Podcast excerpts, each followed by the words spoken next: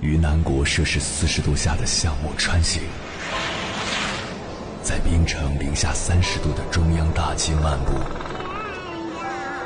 往十里洋场听罢一曲天涯歌女，西出阳关凭黄沙穿金甲，风霜雨雪，四季如歌，不曾倦怠。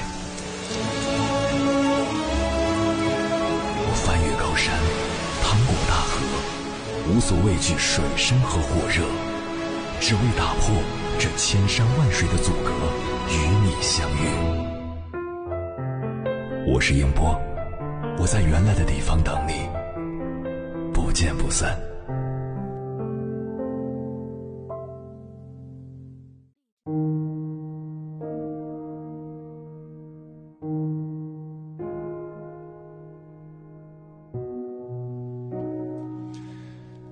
现在年轻人的日子好像越来越不好过了，向外有经济危机，向内还有感情危机。一方面是亲人和社会不断逼婚，另一方面却是越来越多的年轻人惧怕走进婚姻。常言说婚姻是爱情的坟墓，看似是一句调侃，如今却有越来越多的年轻人严肃地思考起婚姻制度的缺陷。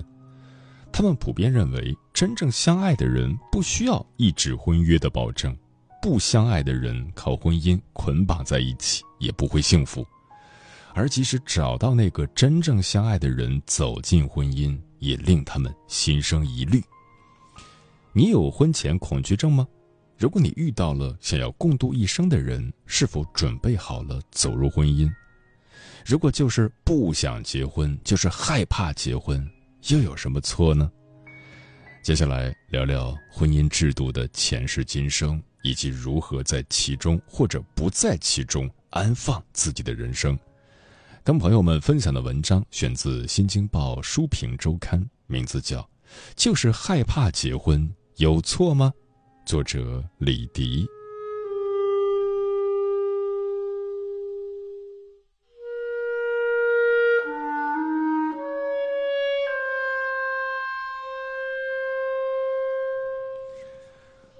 网上有个催婚与反催婚的段子：结婚是一件大事，你得考虑了，也不小了。是啊，这事儿可大了呢，我一定慎重考虑一辈子。俗话说，男大当婚，女大当嫁，婚姻家庭是传统中国人颇为重视的一点，所以有了剧中起早贪黑卖早点为儿子挣下结婚钱的母亲。和死活非要儿子先结了婚才肯给钱的父亲。现实生活中，对结婚感到恐惧、逃避结婚者也大有人在。恐婚族所恐惧的究竟是什么？矛盾，传统婚姻家庭观遭遇强势挑战。天地氤氲，万物化纯；男女构精，万物化生。有天地，然后有夫妇；有夫妇，然后有父子；有父子，然后有君臣；有君臣，然后有上下；有上下，然后有所措。义系辞将男女之事和天地万物放在同等高度，而义序卦则将夫妻关系作为伦常理智的基石。足可见，婚姻在中国传统文化里具有神圣而重要的意义。所谓婚姻，根据《礼记》和《说文解字》的记载，婚字是为父，姻字是为婿。在传统观念中，未结为夫妇的男女之间授受不亲，而婚姻实则为两性关系划定了范围和界限。构成家庭是男女圆满交往的必然归宿，也因此，古时的凤冠霞帔，今日的婚纱钻戒，无不洋溢着浓浓的幸福和喜庆。而在恐婚者眼里，婚姻和爱情并非浑然一体，他们并不恐爱，却认为婚姻是爱情的坟墓，婚姻和家庭对他们来说不再是人生大事，反而避之不及。这无疑对传统婚姻家庭观构成了强势挑战。婚姻当然并非全然美满喜乐。钱钟书先生曾将婚姻比作一座围城，里面的人想出去，外面的人想进来。培根说：“有妻子儿女的人，就等于给命运做了抵押，因为他们是伟大事业的障碍。”以辛辣讽刺著名的美国记者、短篇小说作家安布罗斯·比尔斯。在其讽刺小说《魔鬼词典》中，对婚姻的定义则为：婚姻名词，一个群体的状态或情形。这个群体由一个男人、一个主妇和两个奴隶构成，总数为二人。著名的社会学家李银河则颇为直接地指出。从爱的形式上看，未来的爱情将会在更大程度上挣脱婚姻制度的束缚，婚姻制度有可能走向消亡。我其实难以理解恐婚族们的立场，若觉得婚姻苦，未亲身经历，如何体会到各种滋味？若说婚姻制度必然消亡，以社会学的理论作为个人生活选择的理由，也未免牵强。然而，万万没想到，和男友第一次正式约会时，话题进行到他与前女友们分手的原因，他毫不避讳地回答：“因为他们太想结婚了。”当时虽然心头警铃大作。却还是抱着水到渠成的侥幸，义无反顾地处起了对象。如今我们已各自见过对方家长，幸福甜蜜不必说，但每每谈起结婚，谈起未来，总免不了一番纠缠。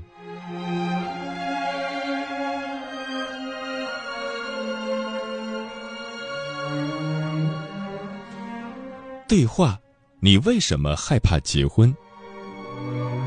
某个凌晨两点，伸手不见五指，黑夜给这个艰难的话题镀上了保护色，让它变得不那么难以启齿。开口虽然不易，但我还是终于下定决心，戳上了两人之间的痛点。我问男友：“你为什么不愿意结婚？怕吗？”他说：“怕，当然怕，因为你我从来没有结过婚，谁知道以后会发生什么呢？”而我能确定的一点就是，结婚意味着接受来自其他人的期望，比如，你的父母可能会希望我有房子，或者能给盛大的婚礼挣足面子；比如，我的父母可能会希望你工作体面而清闲，这都不只是两个人的事情。我说，可是人总要面对各种各样的期望，如果我的女儿决定不结婚。那我肯定会更多说服自己。如果你只是顾及这个，我只能说他根本无法避免。他说：“但结婚就是一个很冲动的事情，每个人都不能把握自己未来会想什么、会做什么，却因为此时此刻的情感给自己做下一生的承诺。我认识很多老人，活了很久，和妻子在一起很多年。”却跟我说，结婚是他们这辈子做过的最差的决定。倒不是说他们已经不爱自己的妻子了，而是觉得自己本来可以更自由一些。我问：“更自由一些？”他说：“人的本性就是这样。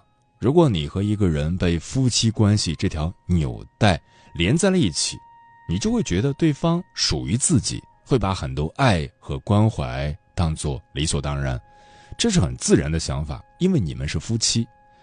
夫妻其实是抛去一部分自己的两个人的合体，但这不符合常理。每个人都是独立的。我说，当然每个人都是独立的，但这和结婚并不矛盾。人总是因为各种各样的关系被联系在一起，对爱的熟视无睹，并非只能发生在夫妻之间。朝夕相处可能会让人感到厌倦，对美好的一面感到麻木，缺点放大。但只要两个人真心相爱，这都不算什么，不是吗？他说：“可真心相爱是什么？又能维持多久？”这就回到了之前的话题。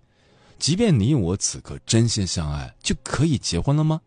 结婚就是一种束缚人的承诺，他利用你此刻的激情，强迫你做下永远相爱的保证。但事实是，没有人能保证未来。我说，所以你害怕结婚，因为你对自己的感情没有信心，你觉得爱情是短暂的，而人生还很长，需要给自己留退路。你所谓的婚姻限制了自由，其实并不是作为个体的独立性被打破，而是没有了随心所欲追求下一段爱情的权利。他说：“其实我们的看法是一样的，你同样也不相信两个人会长久的真心的相爱，只不过采取的应对方法不同。平心而论，结婚更自私一些。”因为他想利用法律和制度来维系本该消失的关系，或者从这段关系的消失中谋求利益。你不妨告诉我，除了来自父母和他人给你的压力，你自己到底是为什么想要结婚呢？或者说，你觉得结婚本身的目的是什么？尴尬的沉默，我意识到自己似乎没有认真的思考过为什么结婚。自始至终，我不停追问、反驳不婚主义，将结婚当作是一件再自然不过的事。如果跳离这个社会，譬如来到一个崇尚不婚的社会，我能不能拿出坚持结婚的充分理由呢？谨慎地组织着措辞，我还是缓慢地开了口，说：“结婚就是双方都意识到。”两个人要比一个人更好，并且为了让这种更好的状态更稳定，自愿牺牲一部分利益而缔结契约。但是因为得到法律承认和保障的关系，总是更给人安全感，他们所能从中收获的总比让步的更多。夫妻就是生活的战友，双方都可以放心的将后背交给对方。也正是因为存在让步和牺牲，双方会更努力的维持这一份情谊，在做出一些可能破坏双方关系的行为之前，也会考量的更多。所以，结婚虽然并不意味着爱情能牢不可破，但至少能帮助两个人处在一种更稳定的关系里，这对孩子也是有利的。他说。你考虑的太简单了，不过有一点你提的很对，稳定至关重要，尤其对于孩子的成长而言。如果要孩子，为了给孩子一个稳定的家庭环境，应当要结婚的。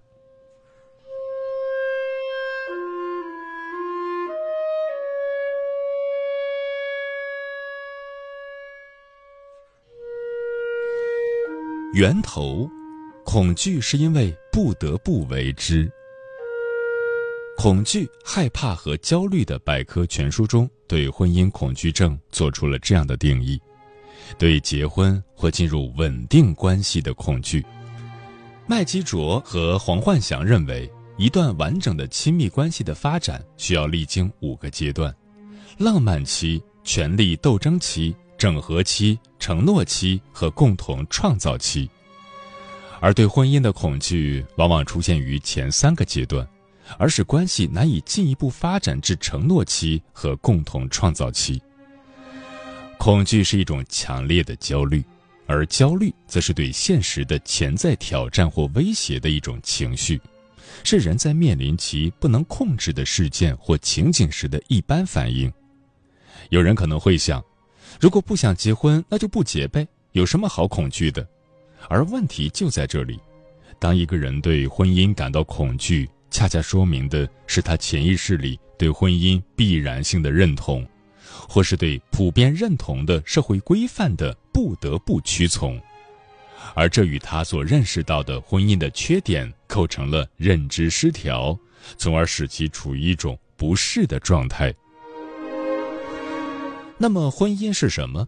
为什么它广泛存在于我们所认识的人类社会中，便成为大部分人的人生选择呢？我们不妨先来看看社会学家们对婚姻的定义。埃里士认为，婚姻是性的关系的一种；波茨肖特认为，婚姻是社会文明对交配行为的约定。维斯特马克认为，结婚总是意味着性交的权利。在他们眼中，性和生殖是婚姻中最重要的方面。莫里斯在《人这种动物》一书中也抱有同样的看法。他认为，人类的不朽灵魂不在天堂，也不在地狱，而在两腿之间。基因的传递使生命得到了延续，遗传让基因永垂不朽的可能性永不丧失。同时，他还提到了人类的进化使得生育不受特定季节的限制，而女性也形成了隐匿排卵的特点。这两个特征也被后来的学者们广泛引用，作为出现婚姻的重要原因。如果没有性关系的固定化，所有的孩子只知其母而不知其父，也就必然得不到来自男性的抚养。这就是女性的工地悲剧。中国婚姻中性和生殖的重要性，在传统的香火观念中表现尤甚。对男性来说，不孝有三，无后为大；而对于女子，嫁入夫家后，如若不能开枝散叶，就可以被合理休弃。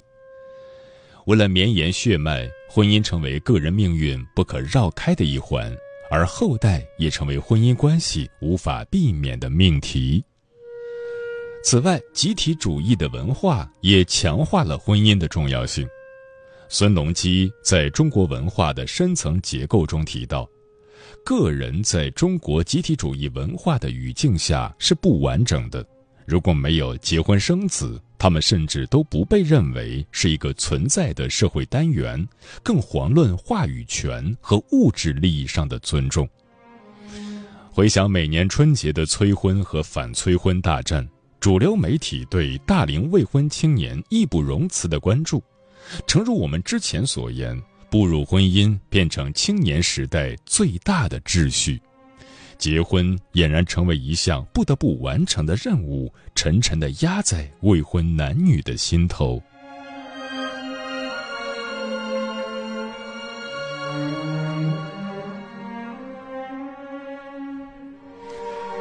本质，所恐惧的究竟是什么？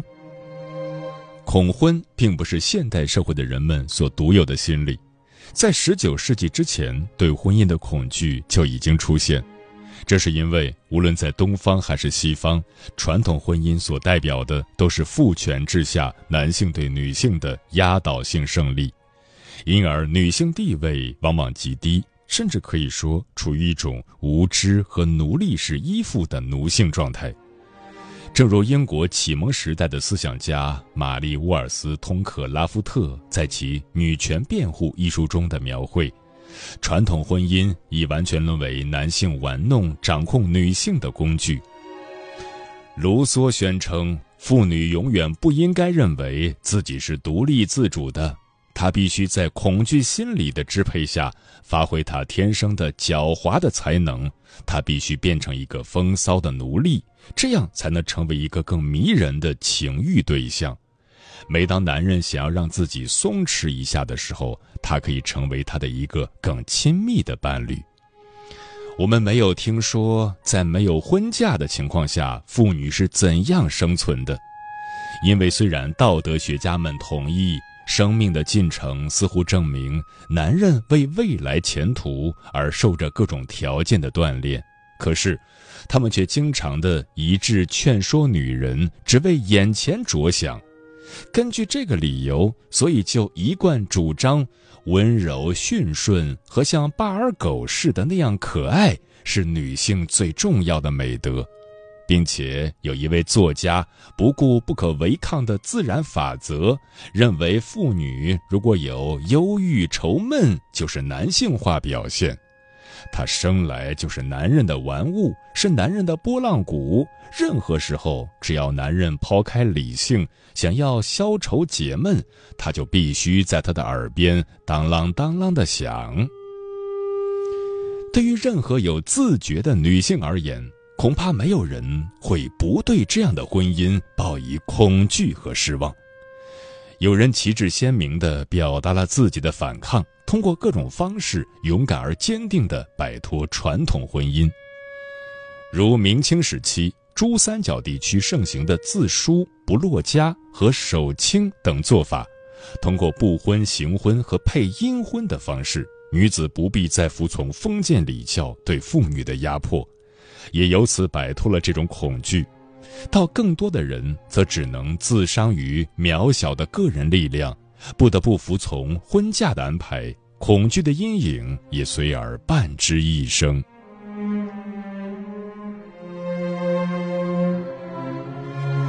时至今日，尽管男尊女卑的性别歧视观念在中国尚未被完全扭转，但婚姻对于女性来说也不再是吃人的牢笼。对于婚姻的恐惧，已经不能完全以婚姻中的性别极度不平等来解释。可以说，女性地位的提高，使得婚姻关系变得更加复杂。仅仅在一百多年前，出嫁从夫，夫死从子的思想，还在告诫妇女，在夫家必须谨小慎微，处处委曲求全。这种夫妻双方的服从和被服从关系。虽然使婚姻的去留仅在男性的一念之间，却也使得涉及家庭的决策过程更为简单，所产生的矛盾也更少。而随着婚姻中个体意识的上升和两性话语权的逐步平等，夫妻双方的观点和意愿逐渐被放在更平等的地位上被考量，婚姻相比过去变得更加立体，矛盾摩擦的加深也难以避免。个体的追求和对婚姻解读的多元化，构成了不同的人恐婚的不同理由。有的恐婚者追求绝对独立的个人空间，他们所恐惧的是婚姻关系带来的共生，恐惧他人的介入让自我失去边界。有的恐婚者希望能自己掌控人生的选择。他们所恐惧的是因为承诺而不得不做出妥协和牺牲，恐惧对自己的绝对控制权丧失的可能。有的恐婚者追求完美永恒的理想爱情，他们所恐惧的是人心的变化和莫测，恐惧将婚姻这块磐石置于爱情的流沙之上。有的恐婚者迷恋童话般的浪漫绮丽。他们所恐惧的是时间将甜蜜归为平淡，恐惧柴米油盐的琐碎让爱情慢慢变质。有的恐婚者对真实的自己不够自信，他们所恐惧的是完全彻底的自我暴露，恐惧爱人对自己不能接纳而离去。有的恐婚者还没有准备好扮演婚姻中的新角色。他们恐惧的是对别人产生影响，恐惧长大和成熟所意味着的责任和担当。还有相当一部分恐婚者，因为父母婚姻失败或者个人先前亲密关系破裂的阴影，对婚姻怀疑恐惧。他们恐惧的是把自己的情感寄托在另一个人身上，恐惧由此而来的脆弱感和可能受到的伤害。所幸的是，现代社会对于不婚的态度逐渐变得开放而宽容。如果你够洒脱，大可以耸耸肩说结不结婚无所谓；而如若你不愿脱离婚姻的秩序，也无妨，也不必为恐婚感到羞耻。每个人都有退缩的时候，只要你知道自己真正的恐惧所在，再多一些耐心，多一些改变。或许某天，因为某个人，你会突然发现婚姻无可恐惧，而所有曾经因恐惧带来的深思熟虑，都值得被感谢。